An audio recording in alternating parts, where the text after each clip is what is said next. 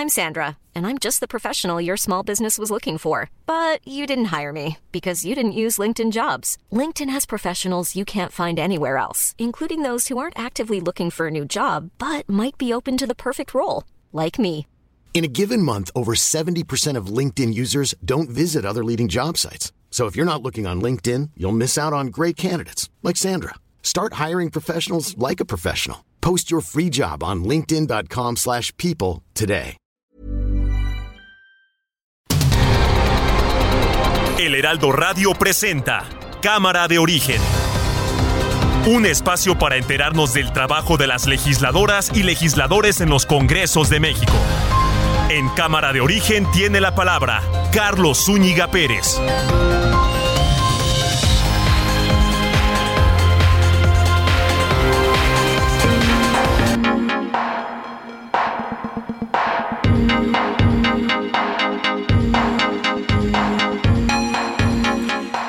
¿Qué tal? ¿Cómo está? Buenas tardes. Gracias por acompañarnos en esta nueva emisión de Cámara de Origen. Les habla Carlos Zúñiga Pérez en este día lunes, lunes 22 de agosto de 2022. Hoy en la primera plana de El Heraldo de México se coloca la nueva entrega de El Arma, que es el análisis de reputación mediática de actores que busca medir, comparar y contrastar tendencias en el reporte y generación de reputación de, su- de sucesos de impacto nacional.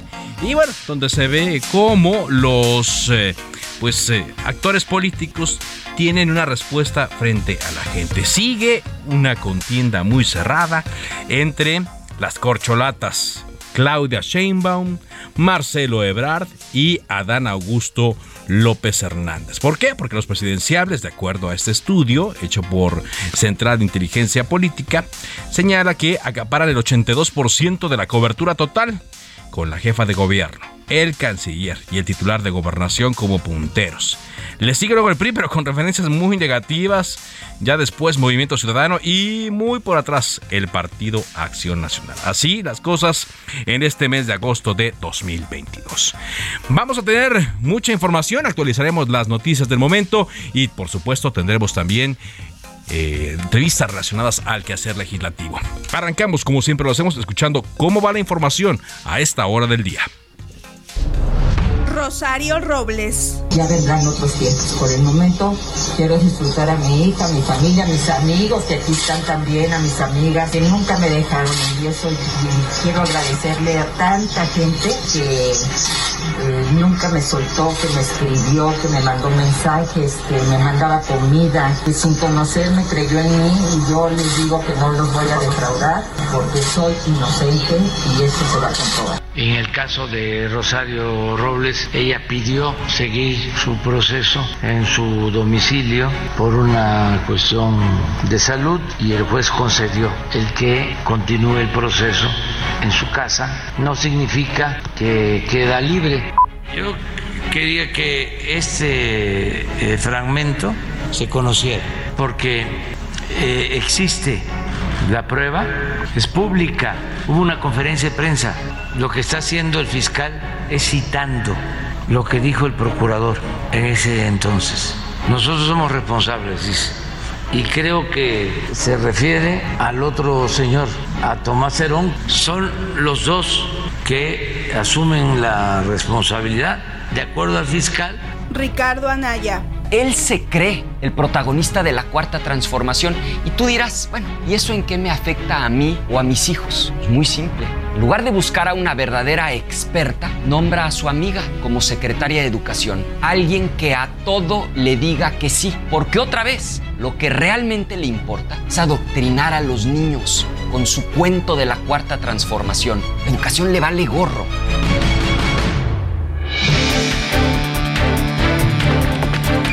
Aquí más de la información del día. Hoy la Suprema Corte de Justicia de la Nación declaró procedente la acción de inconstitucionalidad que promovieron eh, partidos como Movimiento Ciudadano y varios legisladores en contra de la reforma a la Ley General del Sistema de Medios de Impugnación en materia electoral.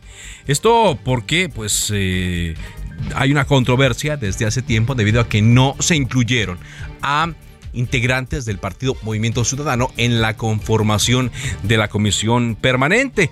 Luego vino una resolución del Tribunal Electoral la cual eh, dijo que deberían hacerlo. En el Congreso se inconformaron, pero la Corte dice que no, que es improcedente. Eh, eh, este tema que los diputados se quejaron, pues, los diputados de Morena y sus aliados políticos.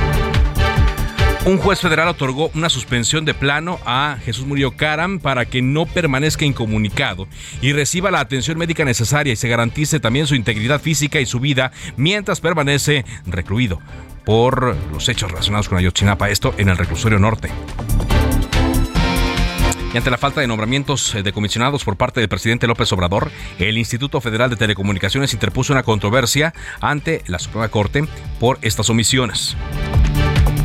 La Fiscalía de Guanajuato informó que logró la captura del presunto responsable del homicidio de Guillermo Mendoza Suárez, hijo del alcalde de Celaya, Javier Mendoza, ejecutado el pasado 17 de agosto en este municipio.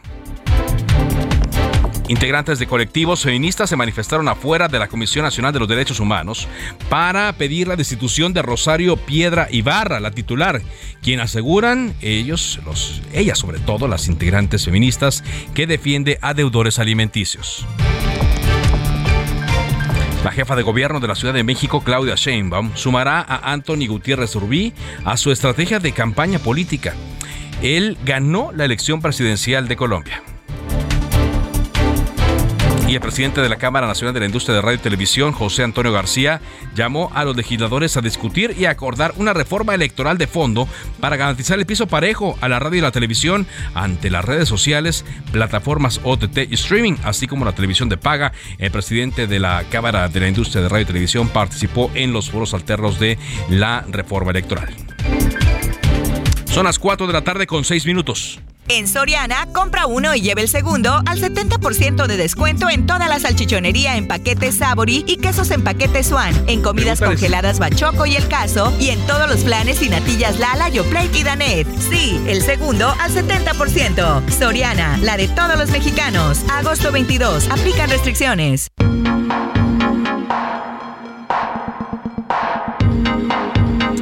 Avanzamos con la información cuando son las 4 de la tarde con 7 minutos. Estamos a 22 de agosto y ya dentro de 8 días debe de iniciar el nuevo periodo ordinario, tanto en la Cámara de Diputados como en la Cámara de Senadores. De tal manera que los partidos políticos se están preparando, llevando a cabo sus reuniones plenarias. Ya le hemos dado aquí el reporte de algunos de estos institutos y el partido Movimiento Ciudadano también eh, estará llevando a cabo eh, los días 26 y 27 de agosto en la ciudad de Monterrey, Nuevo León, la reunión plenaria. Está con nosotros Mirza Flores, ella es eh, diputada del Partido Movimiento Ciudadano y vicecoordinadora de la bancada. ¿Cómo está, diputada? Muy buenas tardes. Muy buenas tardes, Carlos. ¿Cómo estás? Muy bien, muchas gracias. Y todo tu equipo y sobre todo tu público. Muchas gracias. ¿Qué asuntos van a tratar en la plenaria? ¿Qué temas le van a poner atención en el nuevo periodo ordinario, diputada? Mira, Carlos, así como lo estableces, estaremos este viernes y sábado en Monterrey. Nos vamos, aquí lo más valioso de todo es que vamos a conjuntar a, la bancada naranja de todo el país. Todos los diputados locales, diputados federales y senadores estaremos en este gran encuentro de legisladores en donde el tema prioritario, digamos que nuestra nuestro plato principal será un par de mesas de seguridad con un grupo interdisciplinario de expertos en materia de seguridad nacional y de ahí pasaremos a nuestras prioridades legislativas.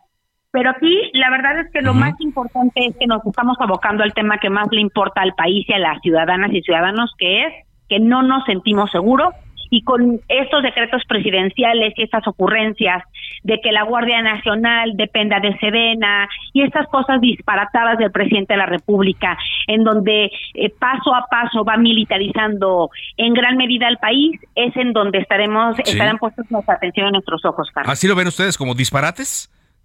Pues es un disparate que estemos yendo en contra de nuestra propia historia y de la Constitución. Eh, en este caso, también lo hacen en Nuevo León, que es eh, ahora pues eh, uno de sus bastiones, por supuesto, con el gobernador, con alcaldes, con, con diputados locales. Es como una especie también de, de arropamiento a las autoridades locales, diputada. A ver, sí es arropar, pero también es una forma de poder generar pertenencia de este proyecto político al Estado de Nuevo León. Que la gente en Nuevo León, en todo el Estado, se entere de, que no somos un proyecto pequeño, que somos un proyecto que estamos legislando en todo el país, que en la Cámara Federal somos una oposición muy responsable, que tenemos perfiles altamente competitivos para representar a la gente de todo el país, que Nuevo León se encuentra representado en, en la Cámara y en el Senado. Entonces, no solamente es arropar, es también generar en la ciudadanía un sentimiento de pertenencia del proyecto Naranja.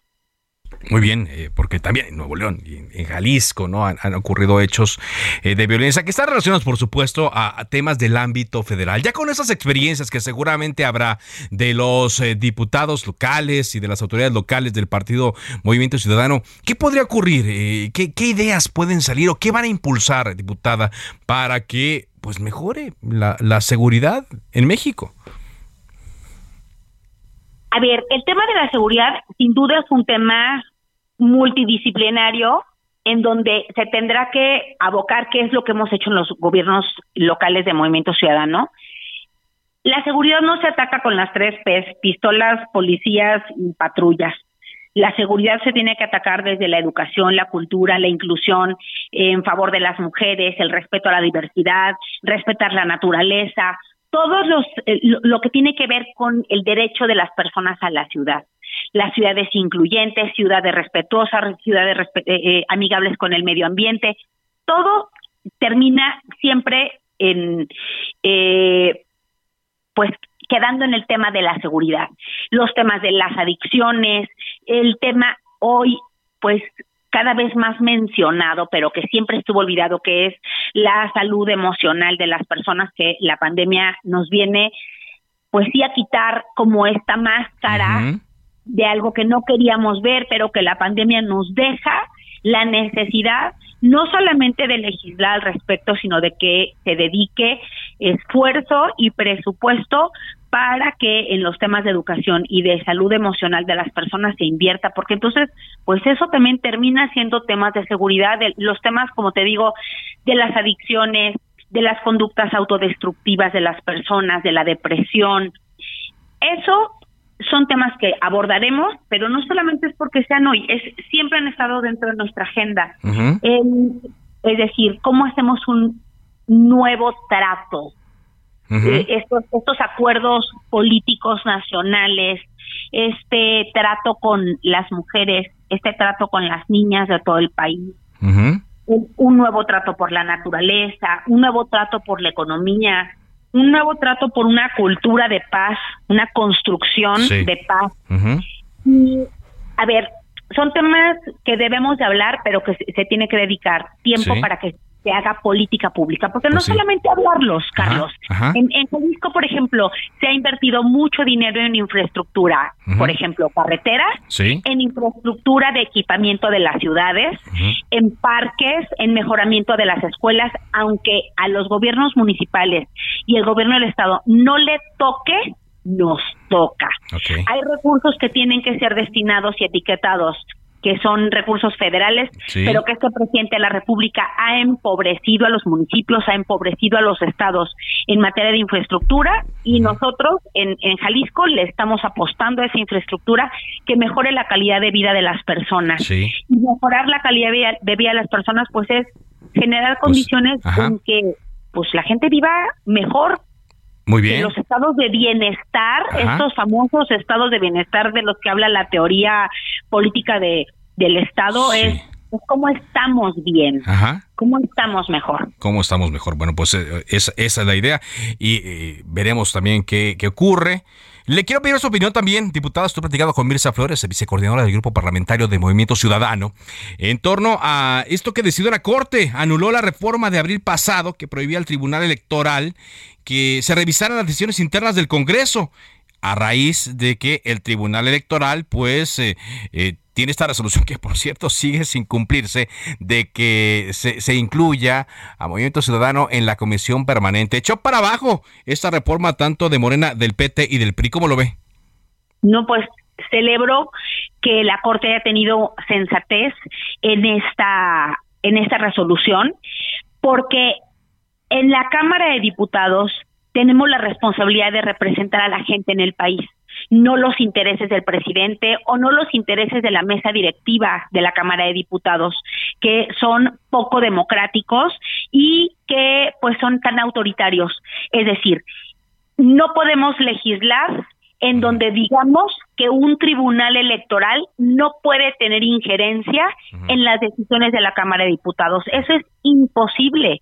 Un tribunal electoral deberá de tener incidencia e injerencia cuando esto se amerite, porque de lo que estamos hablando es de la representación de mexicanas y mexicanos en la Cámara.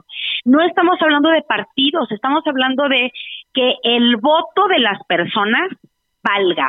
Y cuando vota la, una persona, el voto no queda en la urna y se acabó la responsabilidad democrática para con los ciudadanos. Es decir, una vez que un ciudadano o ciudadana introduce un voto en una urna, a partir de ese momento comienza todo un entramado y un andamiaje democrático y legislativo en el país. Entonces es inadmisible primero, que hayan querido hacer su ley a modo, que yo hasta me burlé, me burlé en su cara con la mayor, eh, digamos, con el mayor respeto posible. Me burlé de mis compañeros del PRI cuando le dije, pues aquí está la mayor prueba de que bailan de cachetito con Morena, a pesar de que se venden como la verdadera oposición. No es cierto. Están, eh, hicieron acuerdos con Morena y uno de ellos fue que con los acuerdos que ellos hicieron en lo obscurito era de reforzar que Movimiento Ciudadano no estuviera dentro de la comisión permanente, no representáramos a más de tres millones y medio de personas y que eh, la Cámara legislara para que no tuviera incidencia lo que una sentencia del Tribunal Electoral estaba dictando, que era obligar a la Cámara a que fuéramos eh, tomados en cuenta. pero el tema es que siguen, ¿no? Siguen sin tomar en cuenta esta resolución, siguen siendo omisos. Mira, Carlos, aquí en tu programa y contigo lo he dicho muchas veces, Morena lamentablemente resultaron ser mucho peor de lo que ellos tanto criticaban. Ellos criticaban el autoritarismo del PRI, ellos resultaron mucho peores. Eh, con el PRI se podía dialogar, negociar y tenían plena capacidad de entender lo que la democracia significaba en el país. Morena no, Morena es un autoritarismo y absolutismo de lo que cada mañana se diga en las mañaneras. Y esto nos deja al resto de los mexicanos y mexicanas atados de manos, porque entonces, si desde el Palacio Nacional se dicta lo que va a suceder en la Cámara de Diputados, pues entonces muchas personas quedan sin voz. En este caso, que, Movimiento Ciudadano no estemos en, en la comisión permanente a un año de haber iniciado este periodo eh, legislativo, pues, pues, nos dice mucho de Morena, pues ¿no? Pues el miedo que le tiene a Movimiento Ciudadano. Muchas gracias, diputada, por esta entrevista. Muy amable. Carlos, gracias a ti, un saludo y hasta pronto. Mirza Flores, la diputada del partido eh, Movimiento Ciudadano, eh, con estos dos puntos de vista. Vamos a cambiar temas, son las 4 con 18. Hoy se reinauguró el recinto parlamentario de Palacio Nacional, que fue remodelado a instancias del presidente Andrés Manuel López Obrador, pero llamó la atención lo que le dijo a las corcholatas, bueno, cuando menos a las más fuertes, yo lo mencionaba hace rato al arrancar, de acuerdo a cómo son eh, percibidos por la sociedad en esta herramienta llamada ARMA, ARMA, y hoy, aprovechando que estaban ahí Claudia Sheinbaum, Marcelo Ebrard y Adán Augusto López Hernández, el presidente les dio un mensaje. Vamos eh, contigo, Noemí Gutiérrez, eh, reportera de México con toda esta información. Te escuchamos. Hola, muy buenas tardes. Pues comentarte que el presidente Andrés Manuel López Obrador encabezó este lunes el acto de reinauguración del recinto parlamentario aquí en Palacio Nacional. Al evento asistieron su esposa, la doctora Beatriz Gutiérrez Miller, pero también integrantes del gabinete, pero también fue sorpresa ver al fiscal general de la República, Alejandro Gertz Manero. Como los integrantes del gabinete también estuvieron las denominadas corcholatas, entre ellos la jefa de gobierno de la Ciudad de México, Claudia Sheinbaum, el canciller Marcelo Ebrard y también el secretario de Gobernación, Adán Augusto López Hernández. En el evento, Olga Sánchez Cordero, la presidenta del Senado y única oradora, aseveró que México vive una cuarta oportunidad para consolidar su independencia y su papel en el concierto de las naciones, pero también dijo es momento de olvidar mezquindades, en especial dijo las partidistas. Después hubo un recorrido a medios en donde la historiadora Carmen Saucedo destacó que uno de los elementos simbólicos de ese recinto era el ojo de Dios, que está en el centro del techo y que representa la vigilancia divina, es decir, que Dios está vigilando que se cumplan las leyes. La remodelación de este recinto junto con el Museo de Benito Juárez pues tuvo un costo de 46 millones de pesos. Entre los aspectos que están destacando de esta remodelación está la renovación y realce de las gracerías, de las graderías, retapizado de alfombras, sillas y paredes, entre otras acciones. Carlos, es mi reporte. Así es, ahí está el ojo de Dios, que de acuerdo a lo que explicó eh, la propia historiadora Carmen Saucedo Zarco, está en un triángulo y con un gran resplandor. ¿Qué simboliza? Dijo la vigilancia divina el ojo de Dios un símbolo masónico y bueno, por eso se interpreta que el presidente pone a las corcholatas bajo el ojo de Dios. Muchas gracias Noé por este reporte muy amable. Son las 4 de la tarde con 20 minutos. Saludo en los micrófonos de El Heraldo Radio a Ana Lilia Herrera, diputada federal de PRI, colaboradora de este espacio Cámara de Origen. ¿Qué tal Ana Lilia? ¿Cómo estás? Muy buenas tardes. Carlos, muy buenas tardes, muy contenta de estar nuevamente con el auditorio del Heraldo Radio. Y bueno, pues para platicarles de esta brecha de desigualdad eh, salarial que tenemos mujeres en México. Se calcula que las mujeres destinamos entre una tercera y una quinta parte de nuestro tiempo a trabajo no remunerado, mientras los hombres solamente dedican una décima parte de su tiempo. Entonces tenemos ahí un tema de cómo salir adelante. Tú lo sabes, uno de cada tres hogares en este país está jefaturado por una mujer y ese es un reto que tenemos que, atender. La, Organización Mundial del Trabajo habla incluso de esta penalización que vivimos las mujeres justamente por, ser madres, ¿no? Porque tenemos que dedicar tiempo a los cuidados de la familia. ¿Qué, ¿Qué, está pasando en el Poder Legislativo? Y de eso les quiero platicar. Bueno, ya la Suprema Corte de Justicia ha establecido una serie de criterios y jurisprudencia para que hagamos valer el, artículo cuarto constitucional y podamos garantizar esta igualdad, eliminar la discriminación salarial hacia las mujeres. Eh, hay también una minuta que tenemos del Senado para reformar diversas leyes e incorporar conceptos de brecha e igualdad salarial y se mandata también autoridades a diseñar e implementar mecanismos para garantizar que no existirán diferencias salariales o condiciones de trabajo discriminatorias entre hombres y mujeres. Pero mira, más allá de las leyes, se crea como un catálogo de buenos deseos, porque sin recurso, pues nomás es discurso. Necesitamos políticas públicas, Carlos, estancias infantiles, escuelas de tiempo completo, apoyos para jefas de familia, becas para mujeres para que puedan terminar sus estudios.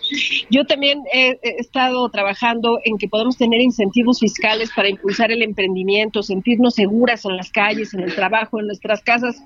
El reto es largo para México porque hemos tenido retrocesos muy graves en estos cuatro años y medio con la desaparición de políticas como estas pero creo que vale la pena seguir insistiendo en esta igualdad salarial, en este compartir los trabajos eh, en casa también y bueno, pues darle la batalla a este problema que mucho también es cultural. Claro, es cultural, ¿no? Eh, porque pues por las leyes se puede no, quiero usar la palabra eh, obligar, no se puede encarrilar hacia ese, hacia ese objetivo, pero mientras no haya desde la familia, desde ámbitos laborales, escolares, pues una, una mayor conciencia, pues aunque haya muchas leyes, eh, el avance no se va a dar, Ana Lilia. Así es, ganamos en promedio en el país, según datos del INEGI, casi un 30% menos que los hombres en el eh, a igual trabajo. ¿No? Entonces necesitamos enfrentar estos, estos retos que te decía, ¿no? Eh, quitar ya los estereotipos existentes que están basados en el arquetipo de que el hombre es el sostén de la familia. Hay que decir también que a menor tiempo presencial debido a las responsabilidades familiares, pues menor remuneración, incluso a pesar de cumplir con los resultados previstos por el trabajo, y esta penalización salarial por ser madres. completamente. Ana Lidia Herrera, como siempre, es un gusto platicar contigo aquí en Cámara de Origen. Al contrario, gracias. Muchas gracias. Es la diputada federal del Partido Revolucionario Institucional, Ana Lilia Herrera. Antes de una pausa, le comento rápidamente que el Instituto Federal de Telecomunicaciones interpuso una controversia ante la Corte porque falta nombramientos comisionados. Y esto es una misión por parte de la Presidencia de la República. El Pleno eh, ya avaló la propuesta del cambio del presidente por suplencia. Y pues eh, por alguna razón el presidente no ha enviado al Senado de la República la designación de dos eh, comisionados por un periodo de nueve años, contados a partir de marzo de 2020 y de marzo de 2021. Vamos a ver en qué, en qué va este tema. Por lo pronto, un corte comercial. Regresamos con más.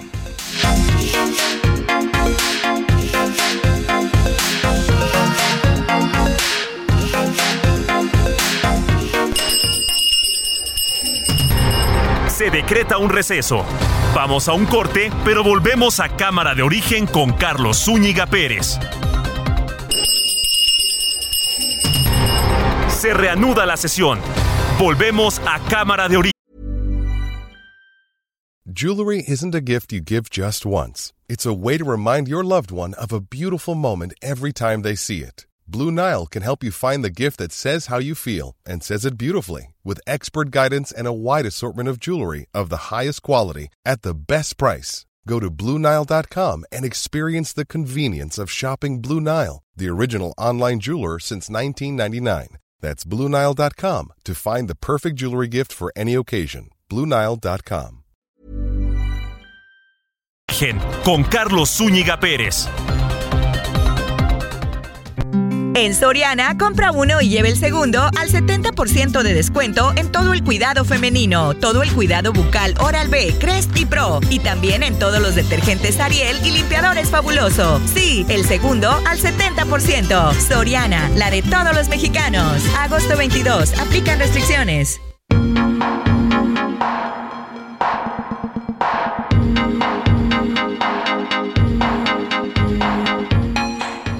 Avanzamos con la información en Cámara de Origen. Son las 4 de la tarde con 30 minutos tiempo del centro de México. Hoy en la conferencia eh, mañanera pues, se le dio un raspón a la empresa Aeroméxico porque al hablar eh, de los retrasos en eh, el Aeropuerto Internacional de la Ciudad de México, el responsable de la Procuraduría el señor Ricardo Sheffield, culpó a Aeroméxico por los retrasos y dijo que a los trabajadores de la aerolínea les gusta mucho reportarse enfermos y dice que es muy común que llegue el equipo incompleto, el equipo de Aeroméxico en vuelos de Aeroméxico, que llegue el equipo incompleto para operar las aeronaves. Así es como eh, decía hoy por la mañana el titular de la Profeco o así es como culpaba, responsabilizaba a la aerolínea y a sus trabajadores de los retrasos en la terminal aérea capitalina.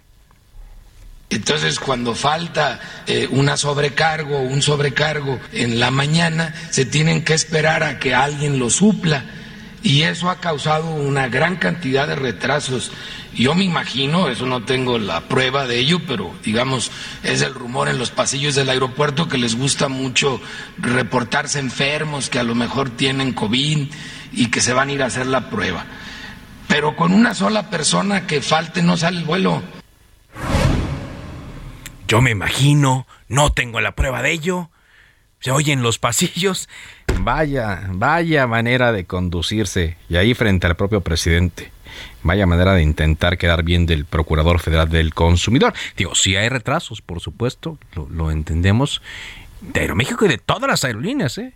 Pero ya se ha documentado que son fallas del Aeropuerto Internacional de la Ciudad de México. Claro, hay fallas atribuibles a las aerolíneas, pero la mayor, pues son las condiciones de la terminal aérea, desde baches, que hasta la estructura se van a reducir los vuelos por la estructura de la terminal 2 y todo indica que son maniobras para obligar a mudarse al AIFA, donde por cierto hace siete días, hace una semana comenzó, eh, por cierto en México a operar más vuelos, pero siguen, sigue siendo como una una instalación fantasma. Al respecto, pues la aerolínea emitió un comunicado el día de hoy en donde pues respondió directamente al señor Sheffield diciendo que desde julio a la fecha la compañía ha realizado casi 29 mil vuelos y ha sido la aerolínea más puntual del Aeropuerto Internacional de la Ciudad de México, teniendo una puntualidad de salida del 81.3 y de llegada del 78.8%. Dice estos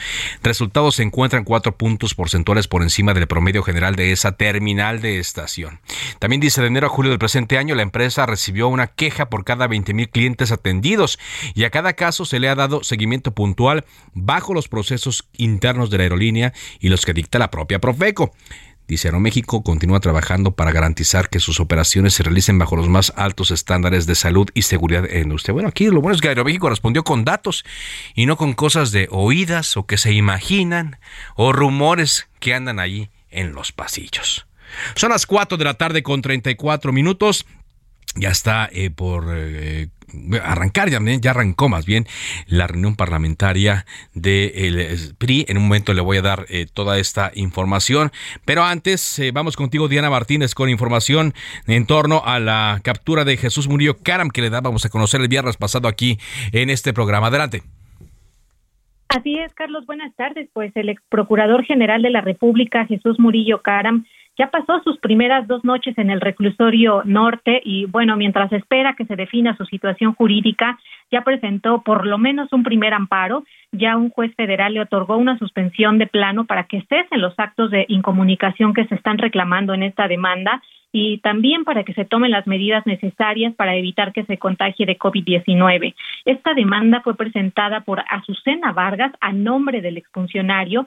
Esta demanda eh, está eh, radicada en el juzgado segundo de distrito de amparo en materia penal en la Ciudad de México. Él fue este juez, el titular de este, de este juzgado fue el que concedió la medida y ordenó garantizar eh, la salud e integridad física del imputado, quien se encuentra en este reclusorio en la alcaldía Gustavo Amadero. Además, se debe permitir también el acceso a familiares y abogados de Murillo Caram a este centro de reclusión bajo las medidas establecidas por la autoridad ante la emergencia sanitaria, Carlos. Bueno, hubo muchas reacciones en torno a esto. Muchas gracias, Diana. Hubo muchas reacciones en torno a este tema. El propio presidente López Obrador dijo que Jesús Murillo Caram se incriminó a la hora de estar en una conferencia y que por eso eh, lo se, fincó un caso en contra de en la Fiscalía General de la República, aunque hay quienes señalan que pareciera por la magnitud de los delitos que no se sostendría. Esto lo va a lo va a valorar un juez eh, el próximo miércoles en la audiencia de vinculación. También el presidente Andrés Manuel López Obrador dijo que con esta nueva no quiero decir indagatoria, pero con esas conclusiones que se dieron a raíz del informe que dio a conocer Alejandro Encinas, el eh, subsecretario de Derechos Humanos de Gobernación la semana pasada, no se persigue al expresidente Enrique Peña Nieto ni al extitular de la Secretaría de la Defensa Nacional, el general Salvador Cienfuegos. Así lo mencionó López Obrador hoy por la mañana. Él mismo se inculpa, de acuerdo al informe y a la investigación de la Fiscalía, que menciona a muchos, en toda la investigación. Se dice, por ejemplo, Peña, ¿sí? No solicita que se abra investigación o que se solicite orden de aprehensión contra Peña, pero sí contra otros. Sí a Murillo Cara, sí a otros personajes y también militares. Es lo que dice el presidente Andrés Manuel López Obrador. Le digo, lo importante será ver qué se señala en la audiencia de vinculación que está marcada, póngalo en su agenda para el próximo miércoles. Son las 4 de la tarde con 37 minutos. Le decía que la bancada del PRI arrancó su reunión plenaria, la bancada del PRI en el Senado, y esto es en Mérida. Te escuchamos con el reporte. ¿Cómo van las cosas, Misael Zavala? Adelante. Carlos, buenas tardes, buenas tardes. La auditorio, efectivamente, pues los 13 integrantes del grupo parlamentario del Partido Revolucionario Institucional viajaron eh, hacia Mérida, Yucatán, para afinar pues su agenda legislativa de cara al arranque del periodo ordinario de sesiones que será el primero de septiembre, de acuerdo con el coordinador de la bancada, Miguel Ángel Osorio Chong. Los principales temas que buscan impulsar son la salud, la educación, la seguridad y las relaciones exteriores. En este sentido, pues fue entrevistado el senador Mario Gastelum, Mario Zamora Gastelum, que también es de la bancada de el PRI en el Senado, quien detalló que en la reunión también se debatirán temas como la reforma electoral y la relación con Estados Unidos con respecto a la migración y asuntos comerciales. Serán tres días de trabajo legislativos que sostendrá el Revolucionario Institucional en Mérida, Yucatán, donde pues también se contempla la presencia de otros funcionarios del gobierno eh, de Yucatán y también pues la presencia de Alejandro Moreno Cárdenas, que vamos a ver cómo, cómo eh, pues es esta reunión, ya que pues el senador eh, Miguel Ángel Osorio Chong, que también es el coordinador de la bancada, pues ha tenido algunas eh, pues expresiones en contra del líder nacional del PRI. Carlos, hasta aquí el reporte. Muchas gracias, sí. El PRI pues ahora tendrá mucho que decir toda vez eh, los funcionarios. Bueno, primero, la captura de Jesús Murillo Caram, priista de gran trayectoria, fue diputado federal, senador, gobernador de Hidalgo. Y la salida el viernes en la noche también de Rosario Robles, quien fue secretaria de Desarrollo Social y secretaria de la SEDATU en el sexenio de Enrique Peña Nieto.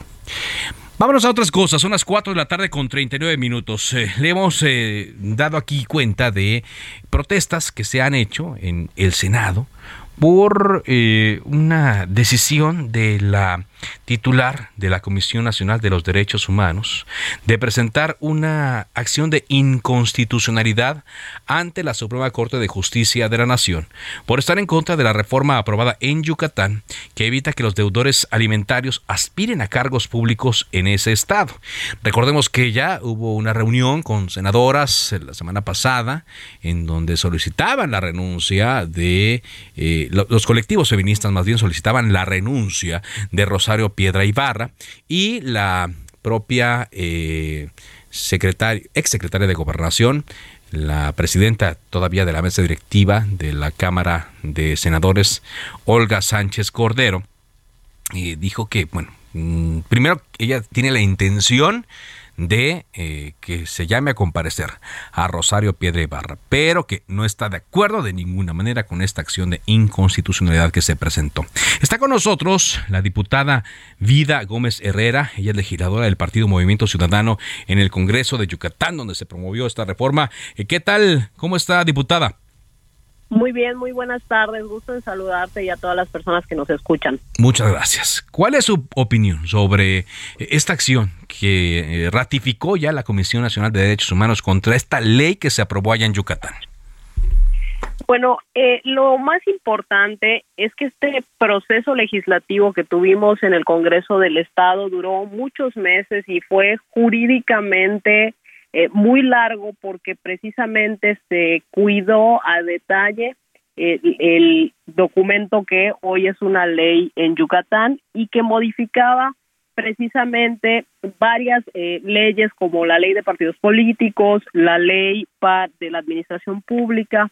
Es decir, el objetivo central eh, era poner en nuestras leyes locales que ningún tipo de violentador llegue al poder y se específicamente se dejó un apartado que hablaba de no ser deudor alimentario moroso, que esto es lo que la Comisión Nacional, su titular, eh, pues hace público a través de distintas activistas que han, han salido a la defensa de esta acción que además déjame decirte que se aprobó por unanimidad de todos los partidos.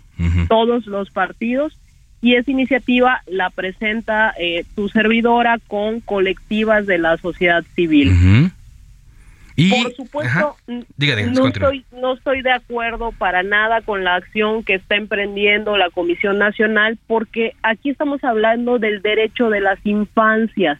Uno de los argumentos que está usando la Comisión Nacional dice que cómo van a pagar los deudores alimentarios si no tienen trabajo, pero recordemos que la modificación que se hace es para que quienes eh, tengan cargos públicos o cargos de elección popular no puedan llegar si son deudores. En ningún momento eh, se está violentando el derecho humano de estas personas, sino se está blindando que una persona que no cumple con alguien de su propia familia nos represente después a la ciudadanía. exacto. Ahora, eh, no quiere decir que, sea para siempre. Si, si el señor que es deudor alimentario se pone al corriente, pues ya recuperaría su, su derecho de ser elegible. Totalmente. Y, y además eh, me parece que tenemos que darle eh, toda la categoría y que, que tiene este tema porque vivimos en un país donde hace falta todavía mucho por avanzar en esta materia de cultura, porque es un tema cultural donde eh, si una persona, insisto, no está cumpliendo con alguien de su familia, ¿cómo esperamos que nos represente a la ciudadanía que no tienen un vínculo directo con, con la ciudadanía? Entonces, hacia allá es la discusión. Me parece que es muy claro que la defensa de los derechos de las infancias, que lleva muchísimos años y sería un, un histórico paso, no solo que esto se dé en Yucatán, sino que se dé en el país. Eh, por eso fue eh, sorpresiva la decisión de la Comisión Nacional y por otro lado muy lamentable. Sí, le, parece eh, sorpresiva. ¿En algún momento alguien de la Comisión Nacional de Derechos Humanos eh, los contactó a ustedes para conocer más sobre este tema? Previo no, evidentemente ya con la acción emprendida tienen que notificar al Congreso local en su momento, pero previamente no hubo ninguna llamada ni ningún intento de, de reunión para saber más al respecto. Y, y además recordemos que hace algunos días integrantes del Consejo Consultivo, precisamente de la Comisión Nacional de Derechos Humanos, también rechazaron la decisión y dejaron muy claro que tampoco fueron consultados o consultadas antes de esta decisión. Pues eh, raro, ¿no? Por ponerle un calificativo, raro que, que se haya procedido de esta manera. se ha hablado de que la Comisión Nacional de Derechos Humanos ha estado ausente en los últimos temas que tienen que ver con la defensa ¿no? de víctimas de delitos o víctimas de delincuencia organizada, de acciones del gobierno, etcétera. Y resulta llamativo que una de sus primeras eh, eh, defensas sea contra eh, deudores alimentarios que podrían perder sus derechos políticos por justamente no cumplir con una obligación, ¿no? Totalmente. Y el documento eh, en sí que presenta la Comisión Nacional a la Suprema Corte, pues realmente todos los argumentos me parece que carecen de justificación jurídica y pareciera que realmente se quiere defender a los a los deudores eh, porque ninguna parte del documento jurídicamente se establece eh, la verdad alguna lógica de por qué pasar por el encima de los derechos de las infancias, porque es un derecho fundamental. Estamos hablando de alimentación, estamos hablando de educación, que eh, para eso sirve el recurso que debieran pagar los deudores alimenticios y que, reitero, no se está violentando ningún derecho eh, a esas personas, pero sí a las niñas y a los niños. Bueno, ¿qué puede ocurrir, diputada? Estoy platicando con Vita Gómez Herrera, diputada del movimiento del Partido Movimiento Ciudadano en el Congreso de Yucatán, quien impulsó esta reforma en aquel estado que ahora eh, es eh, eh, pues impugnada ante la Corte por parte de la Comisión Nacional de Derechos Humanos. ¿Qué espera que pueda pasar en las siguientes semanas?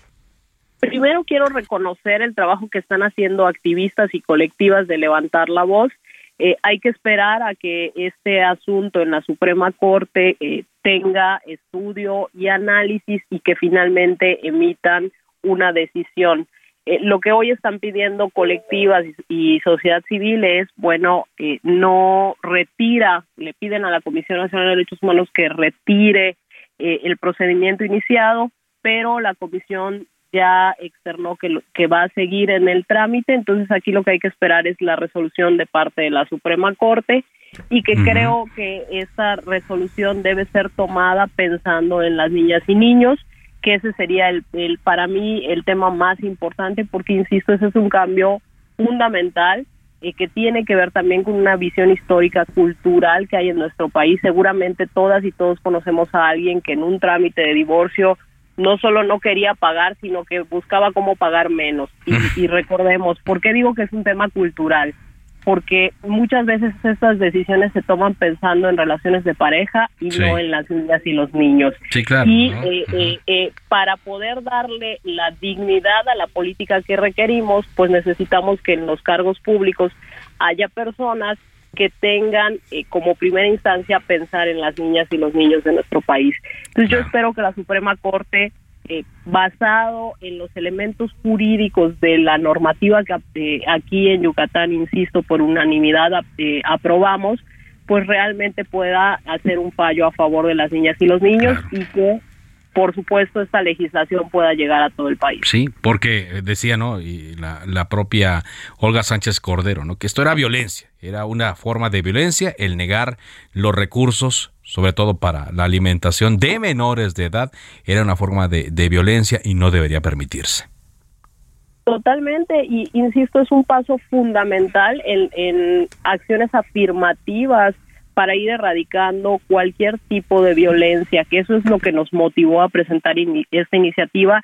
Y déjame decirte que no fue fácil, fueron muchísimos meses de discusión en comisiones hasta que finalmente salió por unanimidad, porque, insisto, hay históricamente eh, siempre un sesgo a, tomar medidas que permitan ese tipo de avances porque sigue habiendo personas violentadoras en distintos cargos. Entonces, eh, es, es eh, normal que haya una oposición a este tipo de acciones porque seguramente se ven afectadas personas que ejercen todavía conductas de violencia. Entonces, en ese sentido, sabemos que hay mucho por sensibilizar, pero la acción legislativa tiene que ser contundente y hacia ahí nos fuimos de manera contundente a evitar que lleguen a cargos públicos. Muy bien. Atentos a lo que ocurrirá en las siguientes semanas eh, con este trámite. Muchas gracias, diputada, por estar con nosotros. Muchas gracias por el espacio. Saludos hasta Yucatán, Vida Gómez Herrera legisladora del Partido Movimiento Ciudadano en el Congreso de Yucatán. Son las 4 eh, de la tarde, ya con 50 minutos, está generando mucha atención. Un caso ocurrido en Oaxaca, donde ya se investiga la muerte de una joven, una joven mujer, Abigail. Eh, hay videos donde esta joven es detenida por la Policía Municipal de Salina Cruz, pero que después eh, falleció en los separos de esta propia policía. La autoridad dice que se suicidó, pero hay personas que piden que se investigue esto como un eh, homicidio. Karina García es la corresponsal de Heraldo Media Group en Oaxaca. Cuéntanos más de este tema, Karina. Así es, Carlos. Efectivamente, el pasado viernes 19 de agosto, Abigail Ay Urruti había sido detenida por policías municipales del puerto de Salina Cruz debido a un una falta administrativa, ya que eh, pues ella había sido reportada que se peleaba con su pareja sentimental en una de las calles de este importante puerto. Sin embargo, tres horas después sus familiares fueron avisados de que se había suicidado al interior de los separos municipales. En este sentido, la Fiscalía de Oaxaca informó que las indagatorias por el caso de eh, Abigail Ay, joven presuntamente asesinado en los separos, pues se realiza con perspectiva de género y bajo el protocolo ministerial de feminicidio, lo anterior para establecer si existen factores tangenciales, dijeron ellos, que hayan inducido al fallecimiento de la víctima y por supuesto saber si hay responsabilidad directa o indirecta por omisión u o comisión del delito. El fiscal Arturo Peinberg Calvo garantizó que se aplicará la ley de manera estricta. Existen varias aristas, desafortunadamente, en Salina Cruz y muchos municipios se carecen del cumplimiento de protocolos para poder tener a buen resguardo a las personas que detienen, dijo el fiscal. En este sentido, también los familiares de la víctima, su padre José Luis Ay, pues se manifestó en contra del actuar de la policía de Salina Cruz, quien aseguró lo pretendieron engañar al informarle que la mujer se suicidó con su ropa interior tres horas después de haber sido detenida. A mi hermana la mató la policía, mi papá sigue en la fiscalía porque queremos enterrar a mi hermana, pero antes necesitábamos saber qué fue lo que pasó, acusó Margarita, la hermana de Abigail. Y es que déjame comentarte, Carlos, rápidamente, que hasta el momento no se ha llevado el sepelio de la joven, toda vez que las autoridades continúan pues con estas indagatorias y las investigaciones en materia de forencia para poder, poder determinar qué es lo que pasó con Abigail. Y por cierto, ya algunos colectivos y la sociedad civil se han manifestado en contra de este hecho suscitado el pasado viernes. Carlos es el reporte. En otro caso más para investigar y sobre todo que abona mucho en la desconfianza de las autoridades. Muchas gracias por este reporte, Karina. Muy buenas tardes. Muy amable. La diputada de el PAN, Mariana Gómez del Campo, denunció peculado ante la Fiscalía General de la República por el uso de un helicóptero de la Secretaría de la Marina Armada de México para transportar a la mascota del equipo de béisbol Olmecas de Tabasco. Mariana Gómez del Campo explicó que acudió a la Fiscalía este lunes 22 de agosto a presentar eh, una denuncia que incluye dos delitos, peculado y abuso de autoridad contra quien resulta responsable por haber utilizado este video. Así lo mencionó en sus redes sociales la panista. Los saludo desde la Fiscalía General de la República. Esta mañana estoy presentando una denuncia penal por peculado y abuso de autoridad. Ustedes recordarán que hace algunos días se utilizó un helicóptero de la Secretaría de la Marina para trasladar a una mascota de un equipo de béisbol. Estoy presentando esta denuncia, yo espero que la Fiscalía encuentre a los responsables, que se haga justicia. Espero que se haga justicia porque no pueden estar haciendo lo que les dé la gana con los helicópteros ni con cualquier otro bien de la Secretaría de Marina. Habría que ver quién presionó para que se trasladara a una mascota. Pronto pues ya se presentó una denuncia. De esta manera llegamos a la parte final de Cámara de Origen. Gracias eh, por habernos acompañado en este arranque de semana a través de Heraldo Radio. Sigan la frecuencia enseguida referente informativo. Mi nombre es Carlos Úñiga Pérez. Le recuerdo mi cuenta de Twitter arroba carlosZUP. Así me encuentra en todas las redes sociales también. Por ahora es cuanto. Buenas tardes.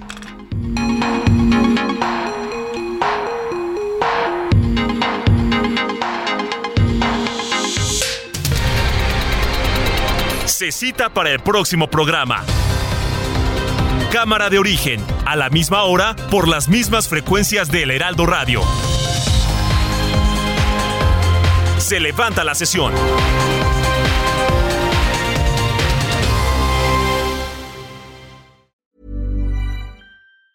Even on a budget, quality is non-negotiable. That's why Quince is the place to score high-end essentials at 50 to 80% less than similar brands. Get your hands on buttery soft cashmere sweaters from just 60 bucks, Italian leather jackets, and so much more. And the best part about Quince, they exclusively partner with factories committed to safe, ethical, and responsible manufacturing. Elevate your style without the elevated price tag with Quince. Go to quince.com slash upgrade for free shipping and 365-day returns.